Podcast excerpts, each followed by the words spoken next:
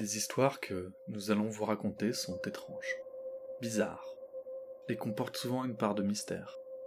Ces récits ont été réellement vécus, ou tout du moins nous ont été rapportés comme tels. Nous ne cherchons pas à expliquer ces événements. Nous nous contentons d'en retranscrire l'atmosphère. Dans l'épisode d'aujourd'hui, un membre des Peace Corps américains observe une étrange lueur dans un village reculé d'Afrique. Vous entendrez ensuite l'histoire d'une disparition mystérieuse en Irlande profonde. Puis celle d'un marine qui s'arrête devant un accident sur une route désertique aux États-Unis. Imaginez-vous près de l'âtre ronflant d'une cheminée. Fermez les yeux et laissez-vous bercer par ces chroniques probables.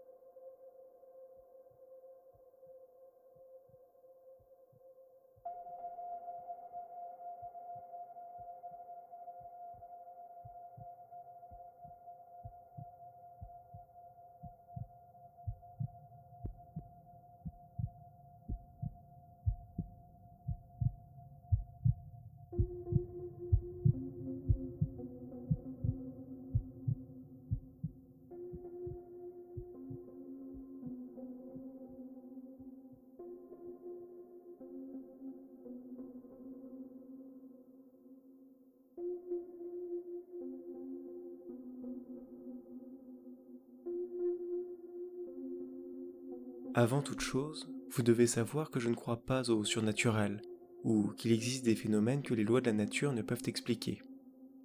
Et je ne pense pas non plus que des aliens aient un jour contacté notre planète. Cette précision faite, voici mon histoire. Pendant ma jeunesse, j'étais engagé volontaire dans les brigades de la paix américaine, les Peace Corps chargés d'assister sur de nombreux plans des pays en voie de développement. Bref, j'étais en mission dans un petit village du sud de l'Afrique, au cœur du désert du Kalahari. On pouvait s'y sentir rapidement isolé. Ainsi, j'étais le seul Américain qui vivait dans le village, et les seuls qui parlaient anglais étaient mes collègues qui enseignaient à l'école du coin. J'ai appris à parler plus ou moins couramment la langue du pays pendant mes 14 semaines d'entraînement, mais le patois de mon lieu d'affectation était si particulier qu'il en devenait difficilement compréhensible. À titre de comparaison, c'est un peu comme si vous appreniez l'anglais basique, puis déménagiez au fin fond des Appalaches. On parle de ce type de différence. Vous devez savoir que le désert du Kalahari n'est pas un désert au sens où on l'entend habituellement. On n'y trouve pas d'étendue de sable à perte de vue comme au Sahel ou au Sahara, ou comme dans le vaste désert qui borde la Namibie. Non, dans le désert du Kalahari, il y a des buissons épineux ou de petits arbres rugueux qui peuvent survivre sans pluie pendant de longues périodes. Vous comprendrez plus tard pourquoi je fais cette précision. J'ai tendance à être envahi par une certaine mélancolie quand je suis laissé à moi-même trop longtemps. C'est ma personnalité. Ainsi, ces jours-ci, il m'arrivait de sortir une chaise de l'école près de laquelle je résidais, à l'extérieur, le soir tombant, pour regarder les étoiles. Le groupe électrogène de l'école était désactivé à 8 heures, et l'isolation de la ville rendait le ciel fabuleux. Voilà une nuit, j'étais assis dehors à ruminer, espérant à moitié que quelqu'un passe par là et vienne me tirer de ma solitude, quand quelque chose a tiré mon regard dans les taillis. Normalement, les buissons m'apparaissaient, le soir, comme une masse sombre. Le phénomène a commencé à quelques centaines de mètres de ma maison, qui se trouvait encore une fois en face de l'école du village. Toute la végétation avait été rasée autour de l'école, mais la jungle d'arbustes se dressait à nouveau à sa frontière. Rien ne sortait jamais de la végétation. Oh, il y avait parfois de gros serpents, que je décapitais avec ma pelle dès qu'ils s'aventuraient dans la cour de l'école. Les habitants du village étaient terrorisés par les serpents. Mais finalement, ce qui nous causait le plus de problèmes étaient les scorpions et ma bête noire, les araignées chameaux, qui gambadaient un peu partout à partir de la fin d'après-midi. Ce que j'essaye de dire, c'est qu'il n'y avait en général pas de mouvement dans les buissons. Et pourtant, ce soir-là, non seulement quelque chose agitait les broussailles, mais cela semblait également luire comme du feu. Ça se mouvait très rapidement, pas comme si quelqu'un courait une torche à la main, mais plus comme un objet ardent et crépitant, grand comme un feu de camp, mais se déplaçant à hauteur de poitrine d'homme, disparaissant puis réapparaissant entre les broussailles par intermittence. Soudainement très éveillée, je l'ai observée jusqu'à ce qu'elle ne soit plus visible. Je mourrais d'envie d'en parler à quelqu'un, mais, comme je l'ai dit, il n'y avait personne dans les parages. Le jour suivant, après une longue nuit de sommeil, j'ai rapporté ce que j'ai vu à une voisine, une enseignante à peine plus âgée que moi, qui a pour habitude de se coucher tôt. Elle était africaine, mais ne venait pas du village. D'ailleurs, elle considérait que les gens du coin étaient plutôt simples, mais elle est devenue tout à coup très silencieuse à mesure que je racontais l'histoire, comme si j'étais en train de dire quelque chose d'inconvenant ou d'embarrassant. Il est devenu clair qu'elle voulait que je me taise. Après un moment, et après quelques hésitations, elle m'expliqua que c'était ainsi que les sorcières se déplaçaient dans la région, et que c'était considéré comme un terrifiant présage.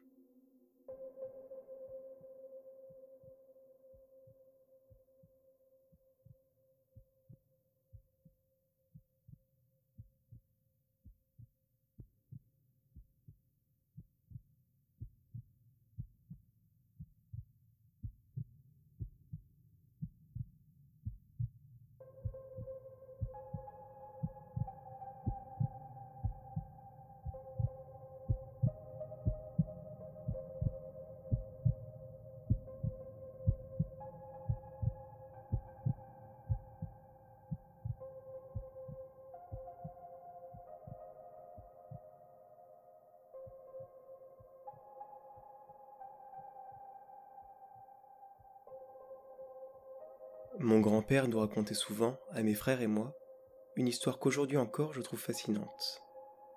Je ne me souviens pas de tous les détails, mais suffisamment pour vous la raconter ici. Mon grand-père a grandi avec sa famille dans une région rurale d'Irlande du Sud, le genre d'endroit avec des champs, des marais et des rivières à perte de vue, et où les gens vivaient proches les uns des autres. À l'époque, on entendait souvent un vieil adage dans la région, quelque chose comme si tu entends de la musique sans voir le musicien, pars, quelqu'un est en danger.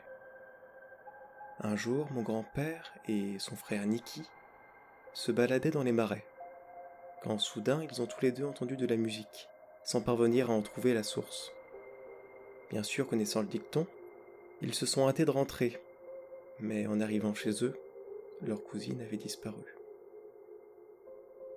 Plusieurs jours ont passé, sans que l'on ne retrouve sa trace, comme si elle s'était volatilisée. Finalement, par une nuit d'orage, elle est apparue à la porte, trempée jusqu'aux os, mais saine et sauve. Bien sûr, on lui a demandé où elle était passée, mais à chaque fois elle s'est contentée de répondre. J'écoutais la musique. Inlassablement, jusqu'à sa mort, c'est la seule réponse qu'elle a daigné donner. J'écoutais la musique. Malheureusement, mon grand-père est mort d'un cancer en décembre 2013, mais son frère Nicky est toujours vivant en Irlande, et il jure encore aujourd'hui de la véracité de ce récit.